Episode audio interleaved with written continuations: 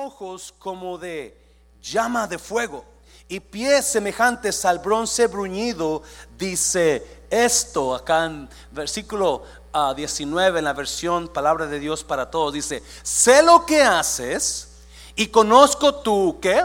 Amor, ¿qué más? Tu fe, ¿qué más? Tu servicio y tu constancia o paciencia. Sé que ahora estás haciendo más de lo que hacías al principio, versículo 20. Pero tengo esto en contra tuya. Permites que quién, iglesia? Diga conmigo, esa mujer. Diga conmigo, esa mujer. Ya debe ser lo más grande. No, es cierto, ¿verdad? Esa es la canción de Cornelio Reina. Esa mujer Jezabel haga lo que quiera. Mm. ¿Cuántos hombres dejan que su esposa haga? No, no, mejor no. Ella dice ser profetisa, pero con sus enseñanzas está alejando de mi lado a mi pueblo y les está haciendo cometer pecados sexuales. Mm y comer alimentos ofrecidos en sacrificio a los ídolos. 21. Le di tiempo para que cambiara, le di tiempo para que se arrepienta, pero ella no ha querido dejar su inmoralidad. Padre, bendigo tu palabra. Dios, Espíritu Santo, toma estos minutos que nos quedan y usted habla a nuestros corazones, Señor, en el nombre de Jesús. ¿Cuántos dicen amén? Puede tomar su lugar. Tiatira era otra de las iglesias que estaba en, la, en, la, en el camino postal de aquellos áreas, a Asia Menor. de acuerdo a los escritores, Tiatira era una, iglesia, era una ciudad pequeña. Era una ciudad pequeña y uh, era reconocida por sus, por sus fábricas de telas, por sus fábricas de, telas y, sus artesanías. Ah, si usted recuerda capítulo 13, no estoy seguro si es capítulo 13 de Hechos, Pablo conoció a Lidia de Tiatira. Era, Lidia era una, comerciante, ella vendía púrpura, unas telas que traían de Tiatira. So, a Tiatira se era reconocida por, por las telas que hacían, por, ah, por, las, por la artesanía que, se vendía ahí. De acuerdo a los, a los expertos, era difícil para los cristianos tener éxito en la ciudad de Tiatira, porque para poder tener éxito en artesanías o en, los negocios de la, de la, púrpura o de las telas, tendrían que participar, ser, ser miembros de clubs, de clubs ah, sociales donde tenían que participar de lo que ellos participaban. So, a veces participaba en cosas que no eran permitidas para ellos. So, era muy difícil tener éxito en eso, pero ahí en esa ciudad, Dios le manda una carta a la iglesia. ¿Alguien se acuerda cuando mandaba cartas a su pareja, a su novia? ¿Alguien, alguien cuando llegó usted de México, quizás se llegó en los ochentas, todavía existían las cartas, ¿verdad? Y, usted se emocionaba. Yo vivía de las cartas. Yo llegué de 18 años de México y yo todos los días le escribía cartas a mi novia. So, todos los días yo esperaba cartas. Yo llegaba del trabajo y correr al correo, porque era lo que me, me, quedaba, era lo que me mantenía en este lugar, las cartas de ella. Y era precioso, ¿a poco no? Qué bonito, ¿no? El, el tiempo de las cartas donde usted ponía ahí lo que sentía y, te quiero y, cuando mires una estrella, acuérdate que yo estoy pensando en ti en esa estrella y, y yo no sé qué más, ¿verdad? Si ves la bola de humo que está saliendo, es mis palabras que dicen te amo, ¿verdad? Pero, pero era bonito, yes. It was beautiful when, when you used to write to your, uh, to your girlfriend or your boyfriend and, and eh, se hacían las cartas de amor. Y, so Jesús le escribe una carta a la iglesia en Tiatira. Now, a esta carta yo le he puesto o este predica, le he puesto la iglesia, la iglesia controlada por la persona equivocada. La iglesia controlada, porque hay una, hay una, hay una palabra en, en Apocalipsis 2, versículo 19 o 20, donde dice, pero tengo unas cosas contra ti, que permites o toleras, permites que esa mujer, Jezabel, enseñe lo que no debe enseñar. Tengo unas cosas contra ti que no tienes tú el control de la iglesia, pero alguien más lo tiene. So, yo quiero hablar ahorita sobre el control, ¿qué les parece? Sentí hablar sobre el control basado en lo que está hablando la carta de Jesús, porque es increíble la, la, razón. Hay cuatro cosas de esta iglesia, cuatro cosas muy buenas si vamos a la iglesia controlada por, el, por la persona incorrecta. Si usted va ahí al versículo uh, dice, 19, dice, yo conozco tus obras, amor, fe, servicio y paciencia. Tienes bastante amor, te tienes, eres muy servidora, tienes bastante fe y tienes mucha paciencia. Acuérdese, Jesús es un buen líder. Jesús es un buen manager. Buenos líderes siempre le dicen a usted lo que está haciendo bien. Malos líderes solo le dicen a usted lo que está haciendo mal. Nunca lo que está haciendo bien. So, si usted es un líder, usted debe aprender a decir siempre lo bueno, no solamente lo malo. Primero lo bueno y luego déjele caer lo feo, ¿verdad? Ah, so eso es lo que Jesús está haciendo. Tú tienes cosas buenas, le dice a la iglesia. Tú amas, tú amas, tú sirves mucho. Tú tienes mucha fe y tienes mucha paciencia. Wow, una iglesia, una iglesia aparentemente sana aparentemente sana. A la vista de todo el mundo, esa iglesia está sana porque hay amor, hay fe, hay paciencia, hay trabajo, toda gente quiere trabajar, todos quieren apoyar. So, pero hay algo que Jesús no mira, Jesús, mira que nosotros no miramos, y es la autoridad de la iglesia no está siendo correctamente desarrollada y porque no está siendo desarrollada, alguien más va a tomar el control de la iglesia. Y esto se, se, puede, esta enseñanza se, se, se aplica a todas las áreas de nuestras vidas. Cuando nosotros los hombres no tomamos las decisiones correctas, acuérdese, alguien más la va a tomar por usted. Si usted no pone planes para su vida, alguien más los va a poner por usted. Si usted no hace decisiones para su vida, alguien más las va a hacer por usted. Siempre es así. So, Jesús le dice las cosas buenas. Aparentemente, esta iglesia es, una buena iglesia. Aparentemente, esta iglesia es, es, una iglesia bonita, preciosa. Pero Jesús mira algo que los demás no miraban. So, la iglesia está siendo controlada por la persona equivocada. El matrimonio estaba siendo controlado por la persona equivocada. La empresa estaba siendo controlada por la persona. El hogar está siendo controlado por la persona. Y Jesús toma eso muy serio. ¿Sabía usted eso? No, mucha gente se molesta porque a veces el pastor tiene que hacer decisiones o tiene que hablar un poco duro, se molesta, pero acuérdese,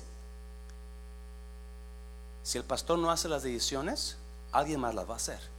Y muy probablemente la persona que las haga no es la persona correcta.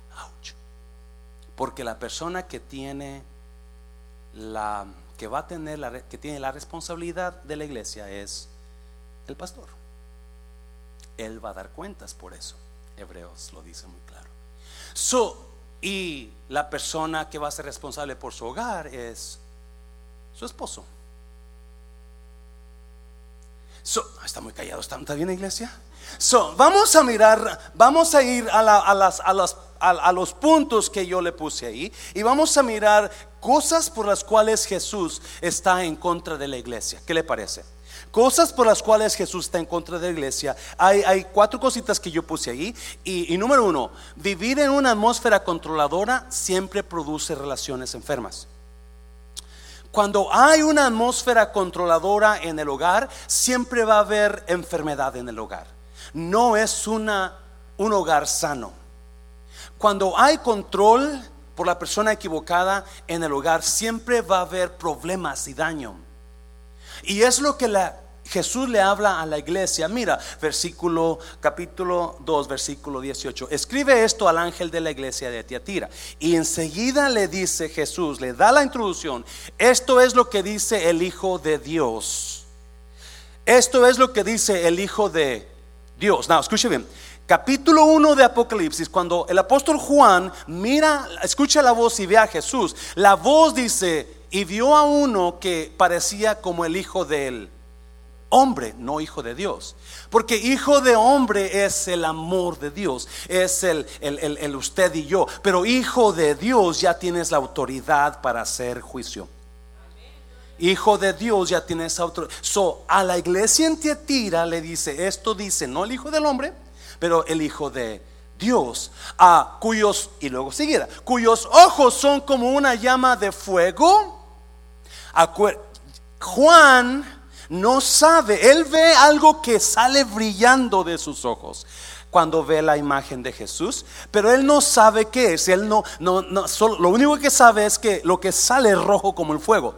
So, por eso dice que, cuyos ojos son como una llama de fuego, pero es son rayos láser que están saliendo de los ojos de Jesús. Y eso significa que él todo lo él todo lo mira, él todo lo ve. So, Jesús está diciéndole, yo soy el hijo de Dios, el que puedo traer juicio, el que tiene la autoridad y yo todo lo veo. ¿Tú crees que no veo lo que estás haciendo? Yo lo veo. ¿Tú crees que yo no veo lo bueno que haces y que nadie lo reconoce? Yo lo veo. ¿Yes? Y luego enseguida dice, y cuyos pies son como bronce fino o bruñido. Acuérdense, la artesanía de Teatira tenían el bronce y lo, y lo limpiaban a través de fuego y pasaba por fuego. Y eso quiere decir juicio. Pies de bronce bruñido es pasaste por el calor, te formaste a través de calor. So, bronce bruñido significa juicio. Le está diciendo a Tiatira, wow, viene algo contra ti, Tiatira, porque yo todo lo veo, yo soy el Hijo de Dios y tengo pies como de bronce bruñido. O sea, hay juicio que viene para ti. Yes? Now, mira, versículo 19. Sé lo que haces y conozco otra vez tu amor, tu fe, tu servicio y tu constancia o paciencia. Sé que ahora estás haciendo más de lo que hacías. So, la iglesia estaba en crecimiento. La iglesia estaba en crecimiento. Antes hacían poquito, ahora hacen más. Parecía aparentemente que todo está bien, todo está bien. Mi matrimonio está bien, pastor, nombre, ahora estamos mejor que nunca. ¿Sabía usted que hay crecimiento que no es saludable? Yeah. Hay personas que crecen muy grandes, pero es porque algo no está bien en su interior. En su sistema, en su organismo, algo no está bien y están creciendo muy grandes o muy gorditos. Y eso es un crecimiento falso, un crecimiento dañino. Porque Jesús enseguida le dice, versículo 20, pero tengo esto en contra Tú tienes amor, tú tienes fe, tú tienes paciencia, tú tienes paz, pero hay algo que no me gusta y esto yo lo tengo en contra tuya. Ouch. Que si nosotros pudiéramos hablar con Jesús, si nos sentáramos con Él, con Dios, y fuéramos con Jesús, come on, man, just suéltamela, suéltame, Jesús. Señor, ¿qué, qué, qué, qué te gusta de mí? ¿Qué le diría Jesús? Nada. No, yo sé que le va a decir, él siempre dice la cosa, me gusta de ti que eres trabajador, me gusta de ti que le haces tortillas a tu marido, me gusta de ti que, no sé, yo no sé, ¿verdad? Pero hay algo en contra tuya. No, no, fíjese los, lo, lo bonito que es, tiene Tiatira. Tienen amor. They have love. They love people. They know how to love people. Me fui invitado a un funeral, al funeral del tío de, David este lunes, y me invitaron al, velorio, pero luego después me dijeron, también va a hablar algo en el funeral. Y yo la verdad no estaba preparado para ir para hablar algo en el funeral, era ese mismo día. So, mientras están, este, van con los mariachis cantándole y, ah, estoy pidiéndole a Dios, Dios, ¿qué le hablo a esta? Había como unas 250 personas, estaba lleno ahí de gente. Y, y, y este, de repente Dios me dio una palabra y que, que, fluyó tan bonito, que yo sentí que fluyó tan bonito. Y hablaba, ¿verdad? Dios les decía, no esperes a que alguien se muera para mostrarles el amor. Usted y yo tenemos la capacidad de ser ríos, pero estamos siendo estanques. Se lo voy a repetir. Y así les hablaba. Usted y yo tenemos la capacidad para hacer ríos, pero estamos siendo estanques. Porque un estanque guarda el agua y no la suelta. Y cuando esa agua se, se, estanca, comienza a echarse a perder y, y a oler mal. Hasta los pescaditos se mueren porque comienza esa agua a oler. Porque nunca la soltó. Y produce muerte. En lugar de producir vida, el estanque produce muerte. Y, pero si usted suelta el agua, usted suelta lo que tiene, usted se va a convertir en un río. Y cuando usted suelte ese río, ese río va a correr y va a tocar las árboles, las hojas, las flores y todo lo que toque ese río va a reverdecer y va a dar vida. Y, y, usted, y Dios le decía, y usted tiene amor, pero no lo suelta porque el daño que le han hecho. Usted tiene amor, pero no lo quiere soltar porque no quiere hacerlo, o porque para que se le quite, o porque duda. Pero cuando usted puede tocar vidas y no esperar a que se muera la persona, para que usted le diga, ay, cántame la que se fue otra vez. ¿Y no? Y, siempre estamos esperando a que se vaya la persona. ¿Por qué no lo hace ahora? ¿Por qué no decide hacer un río, ser un río usted ahora y bendecir y dar vida a tantas personas? Imagínese lo que usted tiene aquí guardado. Tanto amor, tanto cariño, tantas palabras preciosas. Mi, mi, becerrita, ojos de, ojos de becerro de moribundo, ¿verdad? Y, y, y, lo que usted quiera decirle, pero algo que toque la vida. Pero no, no, nos detenemos. Por ahí dijo alguien que el panteón está lleno de gente que nunca logró hacer lo que pudieron hacer porque no lo soltaron.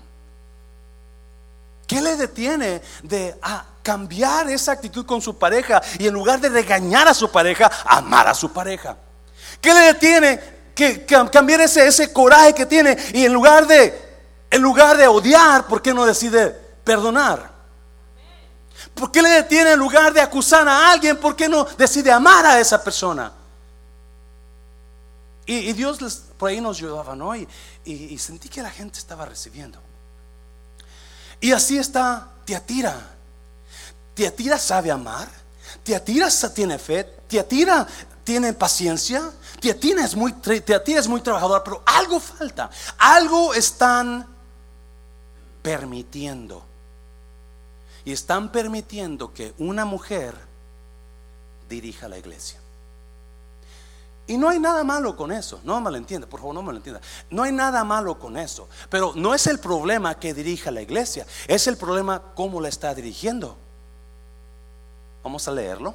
Pero tengo esto en tu contra, permites que esa mujer Jezabel haga, pero tengo esto en tu contra, permites, permites, you allow it, permites que esa mujer Jezabel haga lo que quiera. Ella dice, marque esa palabra, ser profetiza, pero con sus enseñanzas está alejando de mi lado a mi pueblo y les está haciendo cometer pecados sexuales y cometer alimentos ofrecidos en sacrificio a los ídolos. So, Dios está tan molesto con esa mujer y con el pastor de esa iglesia por permitir que esa mujer haga lo que hace. Ah, alguien está aquí, iglesia. Mm, mm, mm. Es increíble, usted que no es pastor, déjeme darle un poquito. Es increíble, esa es la presión que se mete el pastorado de la iglesia por la presión de ciertas personas que quieren hacer lo que quieren y no estén de acuerdo con lo que usted les dice que hagan. Porque quieren ellos hacer lo que ellos quieren. ¿Me está oyendo? Y le puedo contar un montón de historias donde gente ha venido para decirme que estoy haciéndolo mal y me, va, me voy a ir de la iglesia o se van a ir tantas personas de la iglesia si no hace lo que le estoy diciendo ahorita. Es, fuerte. Es fuerte la presión contra el No más aquí, en toda la iglesia es igual. Toda la iglesia es igual. So, hay una mujer controlando. Hay una mujer con so, Jesús le dice, mira, versículo 21. Le di tiempo para que cambiara, pero ella no ha querido dejar su inmoralidad. 22. Por eso la hago caer enferma en cama y hago sufrir mucho a los que cometieron adulterio con ella, a menos que dejen de pecar. Por eso la hago caer como enferma en cama. Hay una palabra fuerte de Jesús para esta mujer y para la gente que está haciendo las cosas que ella enseña con ella. Hay una palabra fuerte porque a Jesús no le gusta que esta mujer esté controlando la iglesia. Algunas piensan que la mujer era la esposa del pastor. Gracias a Dios que no hay esposa aquí. Ah, algunos piensan que era una persona que simplemente le daban y no sabían, no tenían los pantalones. Iba a decir otra cosa, pero no es permitido aquí. pantalones para, para, para decirle a esa mujer, hey, eso no se permite aquí. Esto es importantísimo, iglesia. El control, el control dañino siempre va a causar enfermedad. Now, la iglesia está en crecimiento. Las cosas que antes hacías son mejores ahora, dice Jesús. aparentemente todo está muy bien. Aparentemente la relación está muy bonita, muy saludable. Pero el, sí, con las otras iglesias, Esmirna, Éfeso y, y Pérgamo, el problema era de los de afuera. El problema era con los judíos que, que venían de la sinagoga de Satanás. ¿Alguien se acuerda? Aquí no, el problema es adentro, interior. El problema es quién está adentro dirigiendo la iglesia. El problema es quién está adentro dirigiendo la situación. eso no era exterior, el problema era interior, el problema era adentro. Y cuando hay, escuche bien por favor, las enfermedades más horribles y mortales son las que comienzan adentro. No se nota que está enfermo. La diabetes no se nota que está dentro. Enfermo porque usted vive igual, se ve igual, pero usted hay algo enfermo adentro que lo está matando día con día. Nadie lo conoce, nadie lo mira, pero usted está muriendo por dentro. Y Jesús le dice, la voy a, enfermar y la voy a aventar en la cama para que se enferme ahí. Wow. El control dañino siempre causa enfermedad en la iglesia, en los matrimonios, en las parejas, siempre va a causar. Y este pastor o pastores permitían, la, dejaban. No tenían lo que se necesita para decirle, wow, no, no, no, no, no. Eso no se puede hacer. So, vamos a hablar un poquito del control, ¿qué le parece? ¿Sí? ¿Cómo sabe que usted es una persona controladora? ¿Alguien, ¿Alguien cree que es controladora? ¿O cuántos? No, no, no, no, no apunte el dedo ni levante la mano, por favor. ¿Cuántos de ustedes creen que su pareja es controladora? ¿Mm? ¿Le doy algunas señales que su pareja es controladora? ¿Las quiero oír? Yes, aquí las apunté. Número uno, cuando una persona es controladora, siempre viste a su pareja. Siempre él, o ella escogen que se ponga. Él o ella escogen el color que se ponga. Él o ella. Y si hay celos por ahí de la persona que controla, siempre escogen las cosas más feitas. Para que se vea el pobre esposo. O escogen el vestido más largo para que la pobre hermana parezca de 80 años.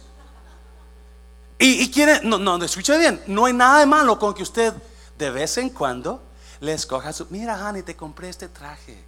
Mira, Hani, le compré. ¿Cuántos conocen a su pareja? ¿Cuántos saben qué talla le queda a su pareja? ¿Cuántos? No levanten la mano. ¿Cuántos todavía preguntan? ¿Eres del 14 o del 20? ¿Qué eres?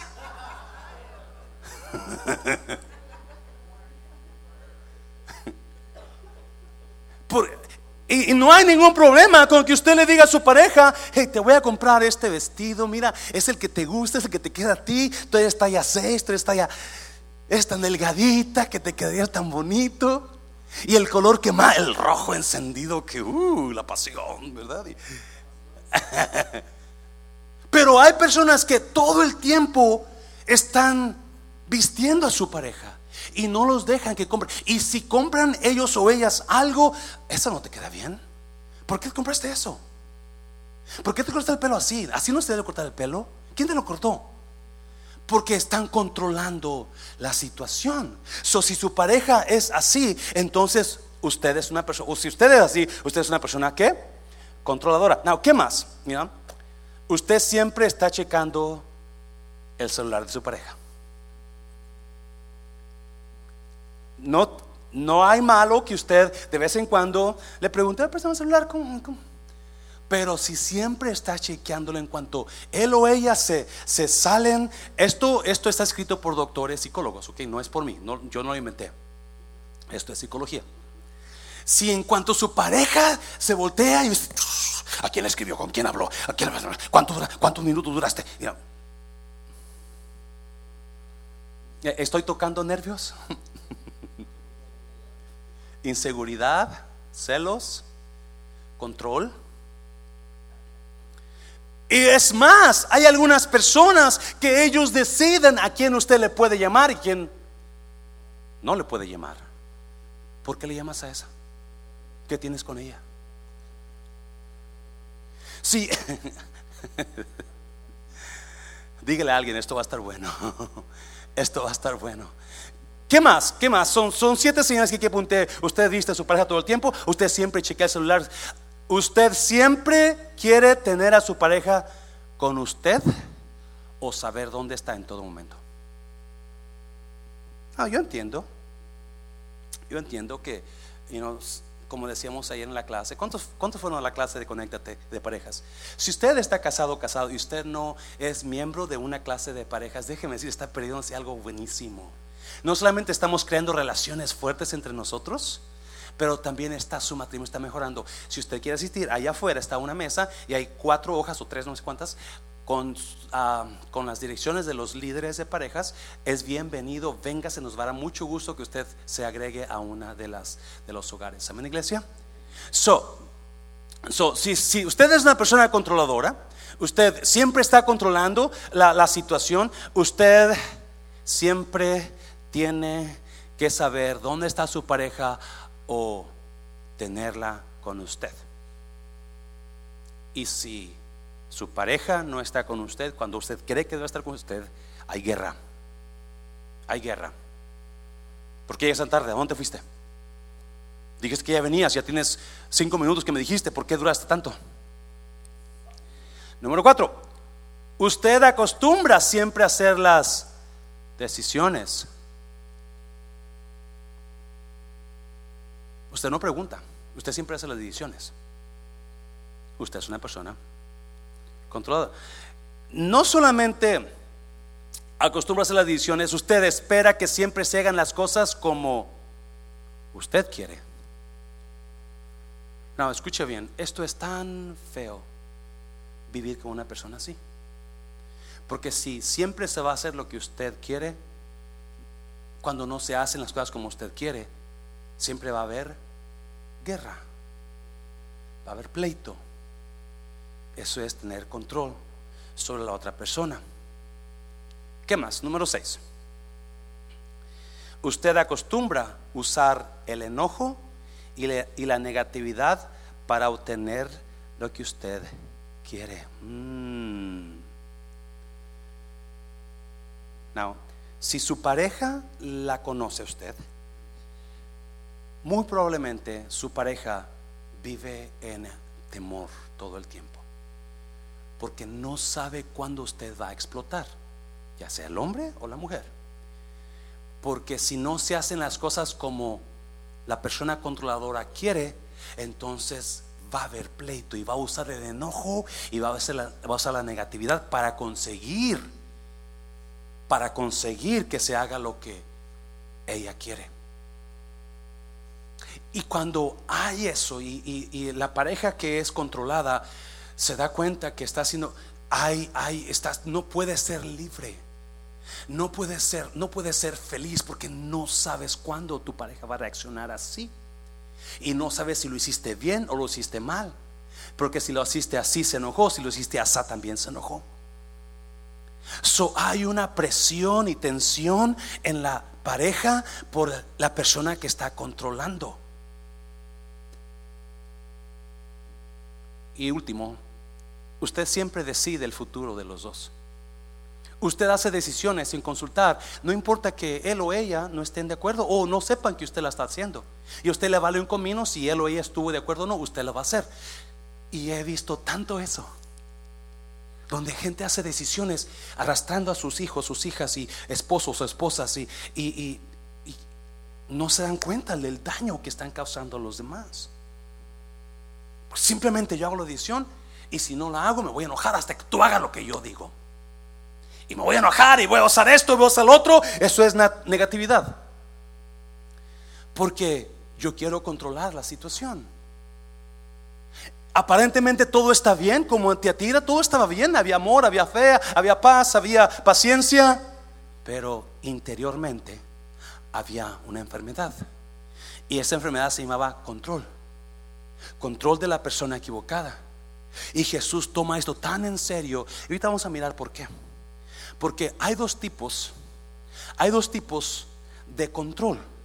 El que viene de la autoridad correcta y el que viene de la autoridad incorrecta. Hay control que viene que es santo y hay control que es dañino. Eso es el número dos. Pon ahí el número dos, por favor, amigo. Número dos dice autoridad justa y autoridad controladora no controla, controladora. Hay la autoridad justa y la autoridad justa debe tener cierto control. La autoridad controladora es la que es dañina, no es justa. si usted, si usted notó, en el versículo 19 dice, tengo 20, tengo algo contra ti, que tú permites que esa mujer, Jezabel, que se dice, profetiza se dice, acuérdense, hay autoridad justa y autoridad controladora.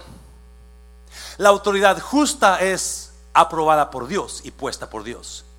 La autoridad controladora es la autoridad que se da uno mismo. Self-made authority. Yo me digo, profetizo, profetiza. Yo me digo, apóstol, yo me digo profeta, yo me digo pastor. Me estoy dando el título que algo que no soy. No tengo esa autoridad. Alguien está aquí. Y, y, por eso es importante, por eso que notemos la carta de Jesús. La carta de Jesús no es, sí es contra los que están haciendo mal también, pero es más contra, primero es con la mujer que está incitándolos a hacer mal. No, por favor, no me malentienda. El control, el, problema del control no solamente es de la mujer. Más bien, Jesús usa un nombre, Jezabel. ¿Alguien aquí se llama Jezabel? Queremos bendecirla en esta noche. Yo conozco a mujeres que se llaman Jezabel. Ah, Jesús usa el nombre de una mujer y dice una mujer. Pero el problema del control no es solamente de mujeres. Quiero dejar eso en claro. Amén, iglesia no es solamente de mujeres. El problema del control se usa con hombres y mujeres, porque el problema del control es problema de la humanidad. Y mientras usted y yo estemos en esta tierra, vamos a querer controlar a los demás, especialmente los que tienen autoridad. Hay pastores que controlan totalmente a su congregación y hay pastores que son controlados totalmente por su congregación. Hay hombres que controlan totalmente a sus mujeres y hay mujeres no voltee a su esposo, por favor. No voltee a verlo. Right? So, so, so esta tarde, iglesia, obviamente espero que Dios toque corazones. Si es que hay alguien aquí que está controlando obsesivamente alguna relación, algún matrimonio, porque te va a afectar. Acuérdate, parece que todo está bien, pero dentro hay una enfermedad muy mortal. Muy mortal. La voy a tirar en cama enferma. La iglesia enferma le iba a poner esto, pero no, el, contexto habla de una persona controladora. So habla de una mujer Jezabel. Y todos están de acuerdo, la mayoría está de acuerdo que Jesús usa Jezabel porque en el Antiguo Testamento habla una, de una mujer Jezabel, que también era una persona controladora, muy controladora. ese es el problema que tiene Jesús. El problema que tiene el Señor Jesús es que ya pasó en la historia y este pastor o pastores, yo no sé quién eran los pastores de Tiatira, están permitiéndolo. Escuche bien, por favor. Todo control pasa porque lo dejamos que pase. Todo control pasa porque, gracias, permitimos que pase. Porque el día que usted diga, hasta aquí me controlas, se acabó el control. Por eso mucha mujer es, es, golpeada, es arrastrada, la atrapan en el piso con ella y lo, y lo limpian con ella, ¿verdad? Porque no lo para. Y Jesús dice al pastor, tú permites, no la has parado. So, hasta que usted decida dejarse controlar, entonces se acabó el control. Y Jesús viene con el pastor y le dice, le manda la carta. Ahí te va.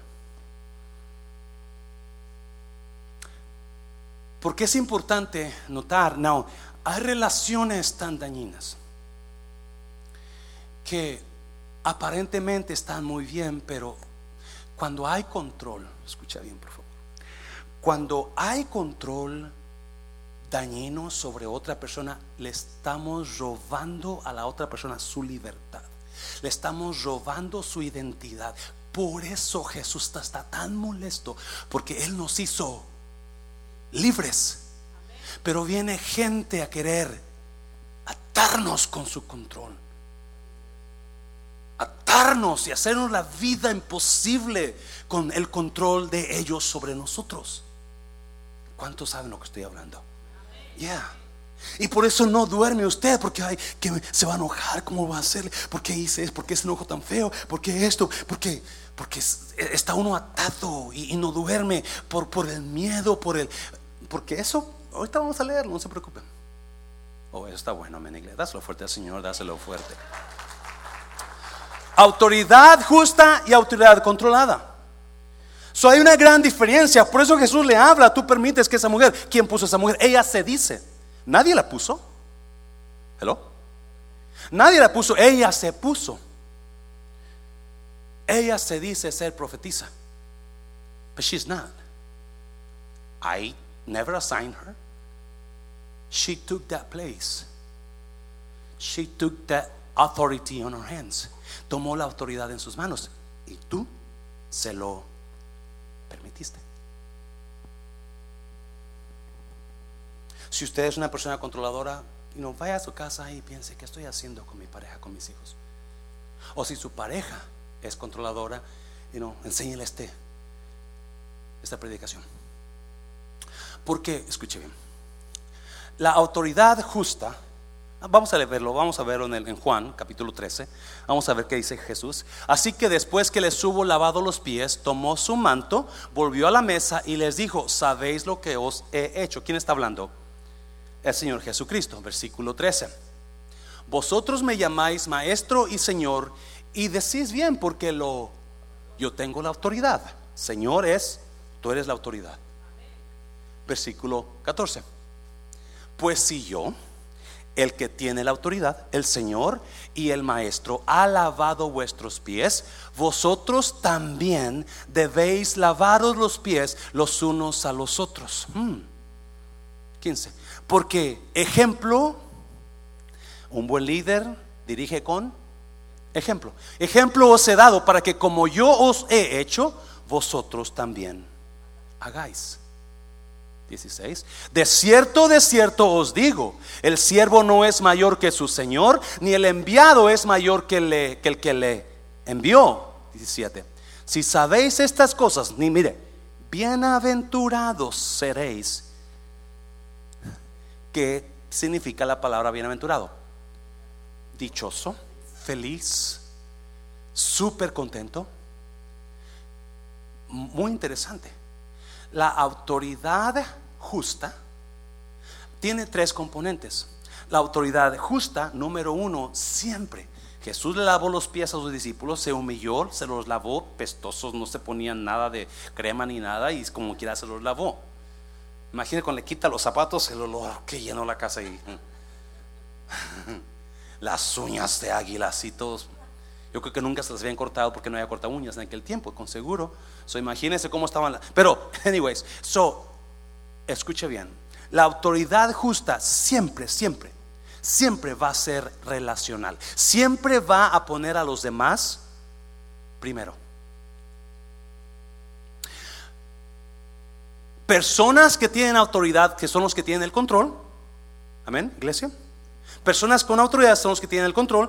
Primera van a, primeramente van a poner a los demás primero. Siempre van a mirar el valor de los demás primero nunca se van a poner ellos primero. Me encanta un libro que se llama Leaders Eat Last. Los líderes comen al último. Porque así debe de ser. Como líder, para que usted crea en mí, yo tengo que ponerlo a usted primero. Y cuando yo lo pongo a usted primero, yo estoy asegurándome que usted un día va a creer en mí. Pero cuando lo acuso y lo, lo, lo pongo en mal todo el tiempo, siempre usted va a tener dudas contra mí no va a creer, no me va a seguir. Escuche bien esto, por favor, usted líder, anciano, pastor. Para que la gente los siga, primero tiene que seguirlos usted a ellos. Para que la gente crea en usted, primero tiene usted que creer en ellos. Y en eso estamos creciendo, mejorando, porque es una gran verdad. Queremos que nos sigan, pero queremos presionarlos, queremos controlarlos. Nunca va a trabajar así. Jesús dijo, yo soy maestro y Señor tengo la autoridad. Y aún así yo les lavé los pies. Hagan también ustedes. Para que te puedan seguir, para que puedan contar con, para que puedas contar con ellos primero, tú tienes que ponerlos primero a ellos. Nunca, nunca un líder primero se pone él o ella. Primero, so, siempre, siempre, siempre va a haber la persona que tiene la autoridad es la que tiene el control. En Tiatira no era así. La persona con autoridad no tenía el control, se la dio a la mujer. Por eso Jesús está molesto. So, segundo, cuando la persona tiene la autoridad justa, siempre, cuando la persona tiene la autoridad justa, siempre, aquí la apunté, siempre es respaldada por Dios. Se lo voy a repetir. La autoridad justa siempre va a ser respaldada por Dios, porque es justa. Y todo lo justo Dios siempre lo respalda. Por eso cuando Jezabel se decía profetiza, Jesús dice, esa mujer que se dice profetiza, yo no la puse, yo no le asigné. Ella se dice, ella se dio el título, pero no tiene mi respaldo alguien está aquí, iglesia. E, eso está bonito, está buenísimo para líderes. No tiene mi respaldo porque no está siendo justo. No está siendo el líder o la líder que yo quiero que sean. Y cada vez que hay un líder justo, que hay liderazgo o control justo, donde primero se pone a los demás primero, siempre Dios va a respaldar ese ministerio. Se lo voy a repetir. Yo estaba pensando en, yo estaba meditando en esta clase, en esta lección, y decía, wow, para que la iglesia siga creciendo y tenga el respaldo de Dios, yo tengo que llevar un liderazgo justo y saber poner a los demás primero. So, todo lo que yo he hecho incorrecto, quizás injusto, no lo que usted quizás piensa que hice mal porque usted no sabe las verdades de lo que hice mal. Simplemente Dios lo sabe. Ahí tengo que yo mejorar. ¿Alguien me entendió? Ya. Y ahí tengo que. Porque hay iglesias que nunca, nunca van a tener el respaldo de Dios porque están llevando un liderazgo injusto, una autoridad injusta. Y eso no lo respalda Dios. Para que la iglesia pueda para que la iglesia pueda disfrutar de la presencia, de la unción, del respaldo de Dios. Siempre tiene que haber un liderazgo, liderazgo justo. Iglesias que los líderes o pastores se roban la ofrenda o están por el, por el, el motivo incorrecto, no llevan un liderazgo justo. No tienen el respaldo de Dios. El respaldo de Dios, la unción de Dios es lo que atrae a los demás, a la iglesia. Es la, la, luz de Dios sobre ti que está diciendo aquí, aquí, aquí hay, aquí hay comida para ti, aquí hay bendición para ti. Hazlo fuerte al Señor. Yo estoy predicando muy bien, yo no sé si me entiendan. Perdón.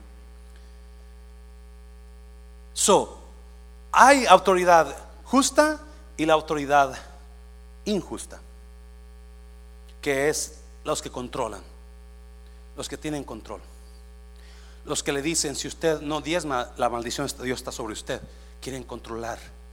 Si usted se va de la iglesia, la maldición de Dios lo va a seguir sobre usted porque se fue de la iglesia. Quieren controlar. Y hay mucha gente que habla así.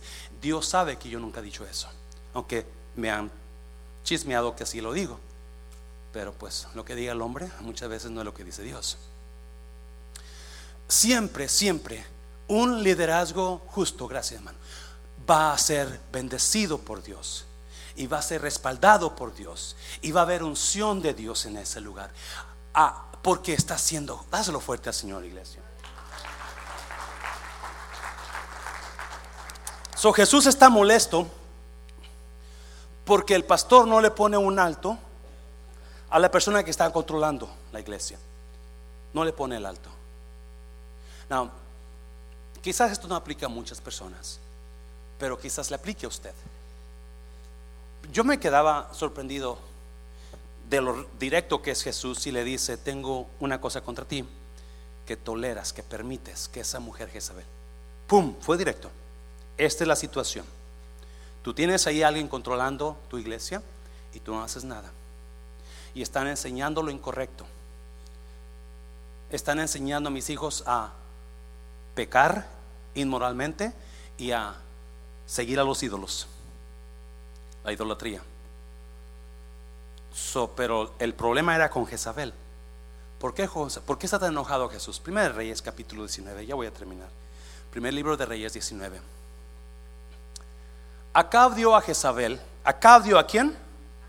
No, si usted conoce la Biblia, usted se dio cuenta que acabamos de leer el último libro de la Biblia. Y ahora regresamos a miles de años atrás a uno de los primeros libros de la Biblia, que es Reyes, Primera Reyes. Este es un libro que se escribió miles de años antes de que leyéramos el que leímos ahorita ya. So, había un rey Acab y había su esposa que se llamaba Jezabel. Now, Jezabel, si usted conoce un poquito la historia, Jezabel, aunque estaba casada, ella se vestía muy sensual se vestía muy sensual y siempre trataba de quedar bien con los hombres. Les hacía ojitos, les mandaba besos, les cerraba el ojo. Si usted lee el capítulo anterior, cuando Jehú, la, o capítulo después, Jehú la mató, ella se pintó, se puso bien guapa y, para presentarse delante de Jehú, porque ese era su, su estilo de Jezabel era muy sensual, era muy provocativa. So, Acab dio a Jezabel la nueva de todo lo que Elías había hecho y de cómo había matado a espada a todos los profetas. estoy yendo de los rasgos porque hay mucho que leer de Jezabel, pero capítulos anteriores la Biblia habla que describe a Acab cuando él quiere la viña de Nabot, ¿alguien se acuerda? Y Nabot no se la quiso cambiar. Acá se enojó, se molestó, se sintió, se fue a dormir todo chillando. Viene su mujer y dijo, ¿que tú no eres el rey?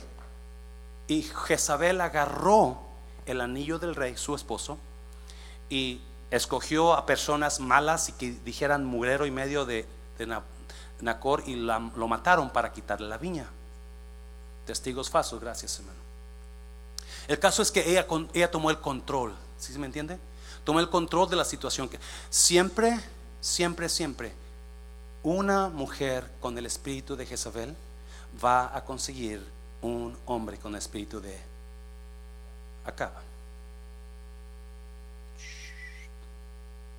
Tú escucha, tú no digas, tú no hables, yo hablo. Una vez estábamos trabajando, estaba en el aeropuerto trabajando, cuando recién comencé en la aerolínea, por el 98, y llegó un, una familia. El vuelo se había ya ido de ellos, eran como unos cinco de familia, ah, jóvenes, los niños chiquitos. Y llegaron gritando el vuelo, no me acuerdo que, para qué ciudad iban. Y, y el, y comienza el Señor, oiga, pero tenemos que irnos para allá. Y pues Señor, discúlpeme, le digo, ya, ya, ya se fue el vuelo, pero no se preocupen. Y de repente que la señora viene, tú hazte un lado, estúpido. Déjame, yo controlo esto. Y le empieza a gritarme a la señora bendita. Y dije, trágame tierra. Yo quería ser como Elías, quería huir y matarme de una vez. Porque enseguida se notó quién controlaba la situación. So, siempre Jezabel va a agarrar un... No, escucha bien, por favor. El que usted controle su hogar no significa que usted sea Jezabel o que usted tenga el espíritu de Jezabel, porque muchos hablan del espíritu de Jezabel, que yo creo en ese espíritu. Es más, sin lugar a dudas lo he experimentado, sin lugar a ninguna duda. Lo he experimentado muy fuerte, al nivel de Elías, al nivel de Elías. Ahorita lo vamos a mirar. Pero por favor entienda que hay personas, hombres o mujeres, que tienden a actuar con una manera parecida a Jezabel. Pero hay personas que tienen el espíritu satánico de Jezabel, donde controlan todo y si no se hace lo que ellos o ellas quieren, van a hacer lo que tengan que hacer para destruir o vengarse. Y ese espíritu es horrible. Ese espíritu es horrible muy horrible. No se lo deseo a nadie. Es uno de los más horribles que la Biblia habla, porque es un espíritu vengativo, es un espíritu que no se tienta el corazón para hacer o decir, sin que ellos se vean involucrados en el asunto, hacer o decir, porque Jezabel agarró testigos falsos. Ella no está involucrada. Alguien más dijo de Nacor. El espíritu de Jezabel es satánico 100%. Jesús está hablando de eso aquí. Esa mujer Jezabel está jalando a mis siervos a que cometan adulterio, a que sigan a los ídolos. So, Acab le dijo a su mujer lo que Elías había hecho. ¿Qué había hecho Elías? Había matado a 400 profetas de Jezabel. Versículo 1 y de cómo había matado a espada a todos los profetas. Versículo 2. Entonces envió Jezabel a Elías un mensajero. Entonces envió quién? Jezabel a Elías un mensajero y le dijo, así me hagan los dioses y aún me añadan, si mañana a estas horas yo no he puesto tu persona como la de uno de ellos. Tres. Y viendo pues el peligro, se levantó y se fue para salvar su vida. Y vino a ver Seba que estaba en Judá y dejó allí su... Viendo pues el peligro, se levantó y se fue para salvar su vida. El temor es una de las, de las señales que hay un espíritu de Jezabel o que alguien tiene control sobre usted. Cuando usted tiene miedo por lo que pueda pasar con esa persona que lo controla, esa persona cuando se enoja así, esa persona por las cosas que hace, esa persona por, por, cómo se pone y usted está batallando para llegar a la casa, ¿cómo lo voy a hacer? ¿Cómo le voy a hacer? ¿Cómo le voy a... Ay, Dios mío, ¿cómo? Oh, me va a correr, se va a enojar, me va a mandar a la goma y, qué va a pasar con mis hijos. Y eh, cuando hay ese miedo, empiece a orar por su pareja. Porque hay, puede que este espíritu la quiera controlar. Alguien me está oyendo. Empiece a orar por la persona que usted cree quizás esté pasando algo similar. Porque puede que quizás nada más esté actuando como Jezabel porque le gusta tener control o tenga el espíritu de Jezabel. Depende lo que haga la persona, porque si es alguien que, que va a usar artimañas para dañar, muy probablemente es el espíritu de Jezabel. Va a usar lo que tenga que usar para dañar. A Elías le dio un temor, le dio un temor Jezabel, cuando había matado 400 profetas el día anterior. Pero una mujer lo hizo huir. ¿Por qué? No porque era una mujer, era un espíritu en esa mujer. Escucha bien, ¿por qué Jesús se enoja tanto? Porque nosotros no fuimos llamados a tener temor. Se lo voy a repetir. ¿Por qué Jesús se enoja tanto? Porque el control sobre los demás, especialmente el control que causa temor, eso es una una artimaña de Satanás para que usted viva su vida con miedo cuando Jesús nos hizo libre. No podemos vivir en temor, no podemos vivir atados al miedo, sino podemos vivir en victoria conociendo que Cristo nos hizo y que el que está en nosotros es más grande que está en el mundo. Eso es la razón que Jesús se molesta tanto, porque está, está ese temor, ese espíritu de miedo está atando a su creación que Él liberó. Y por eso no dormimos. Por eso nos despertamos dos, tres días a la noche, porque el miedo nos está. ¿Y qué va a pasar? ¿Y qué va a hacer ahora? ¿Y qué va, y qué va a pasar? Y, y Elías se fue. Vamos a seguir leyendo. Versículo 4.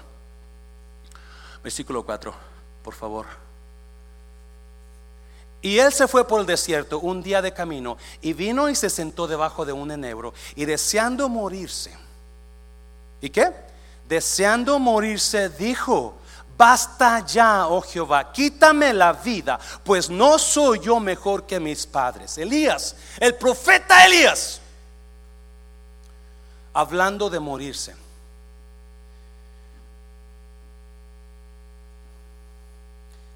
Todo lo que estamos hablando aquí, un servidor lo ha experimentado con personas, con personas, donde cuando esas personas quieren hablar conmigo, yo siento un miedo en el pasado, un temor. Yo no quiero hablar con esa persona. Yo no, yo no puedo hablar con él, yo no tengo. Y Dios lo sabe. Porque el miedo es lo primero que Jezabel o ese espíritu controlador te va a tirar el miedo a lo que pueda pasar, el miedo a lo que te y usan la intimidación. Usan la intimidación para meterte miedo. Es increíble el espíritu de intimidación que traen ciertas personas.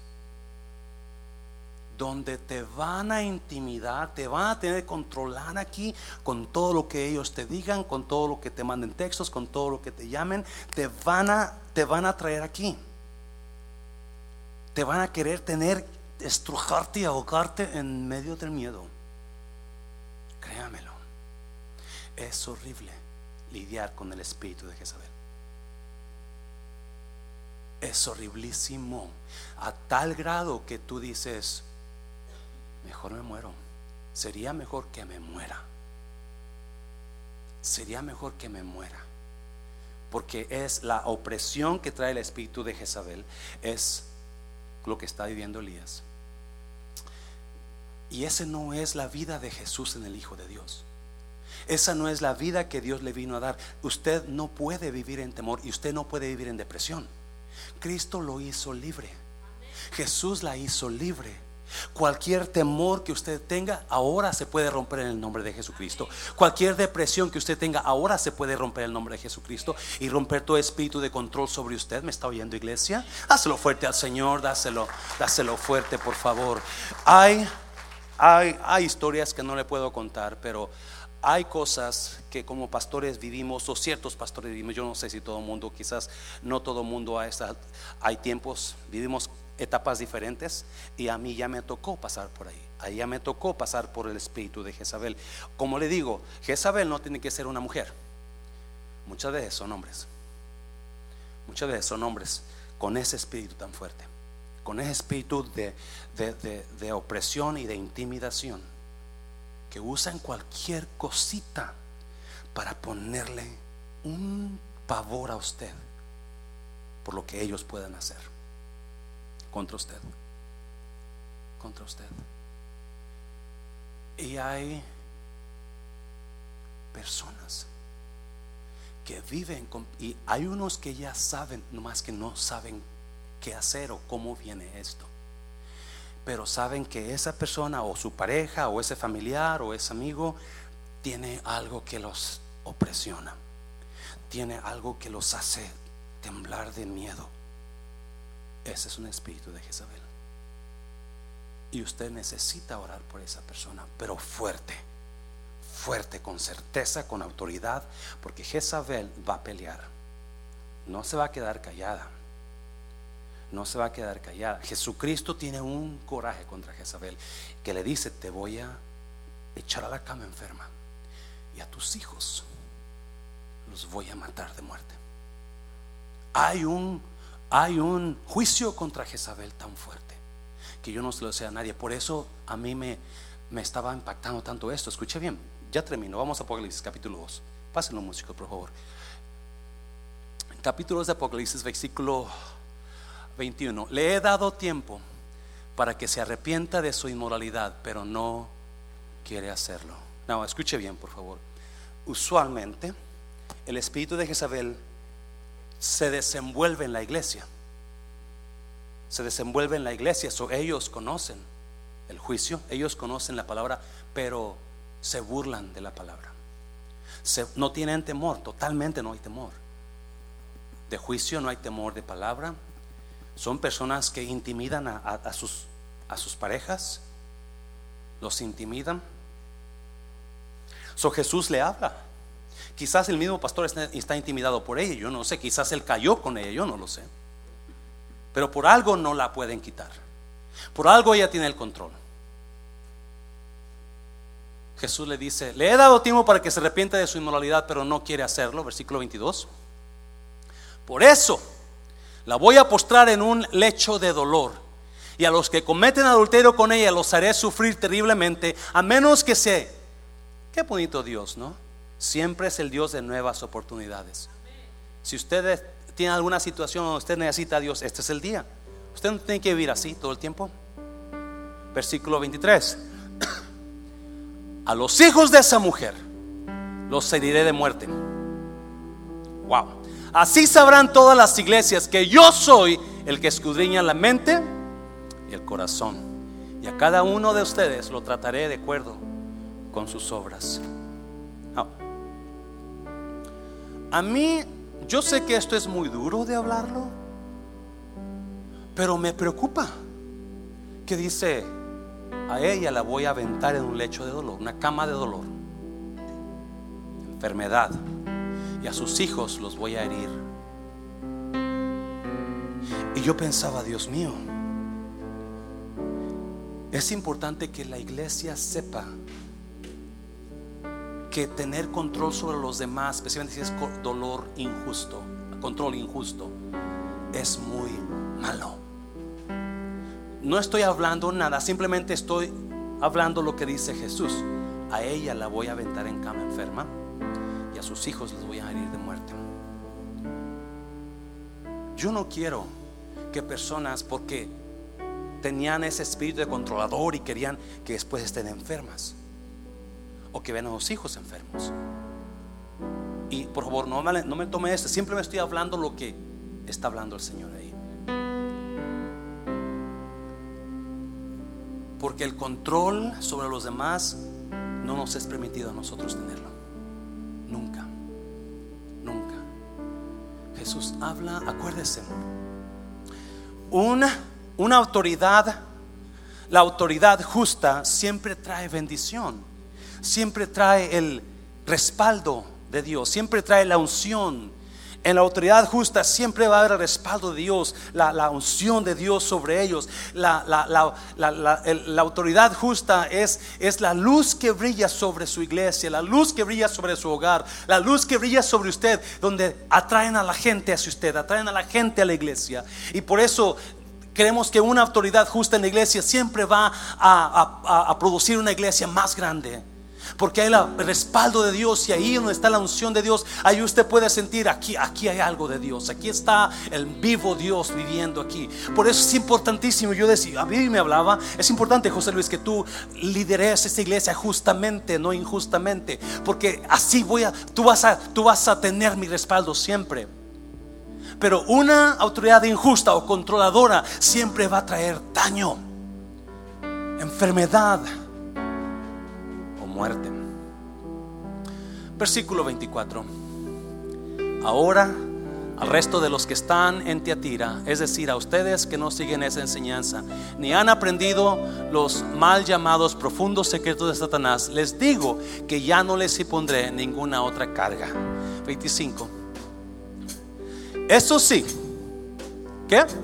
retengan con firmeza lo que ya tienen hasta el mes que viene. Retengan con firmeza lo que ya tienen hasta que yo venga. no pierda, no lo pierda, no lo deje, no lo suelte. No, no, no, no, reténgalo. Hasta que yo venga, quizás pase un mes, quizás un año, quizás 20 años. Pero usted siga ahí fiel. Usted retenga lo que tiene. Lo que ya recibió, no lo suelte. Porque muchos quisieran tenerlo. Hay gente que ha perdido tanto por tan poca cosa y ahora lo quieren para atrás. Y lo pueden tener, lo pueden tener. Si sí, lo quieren.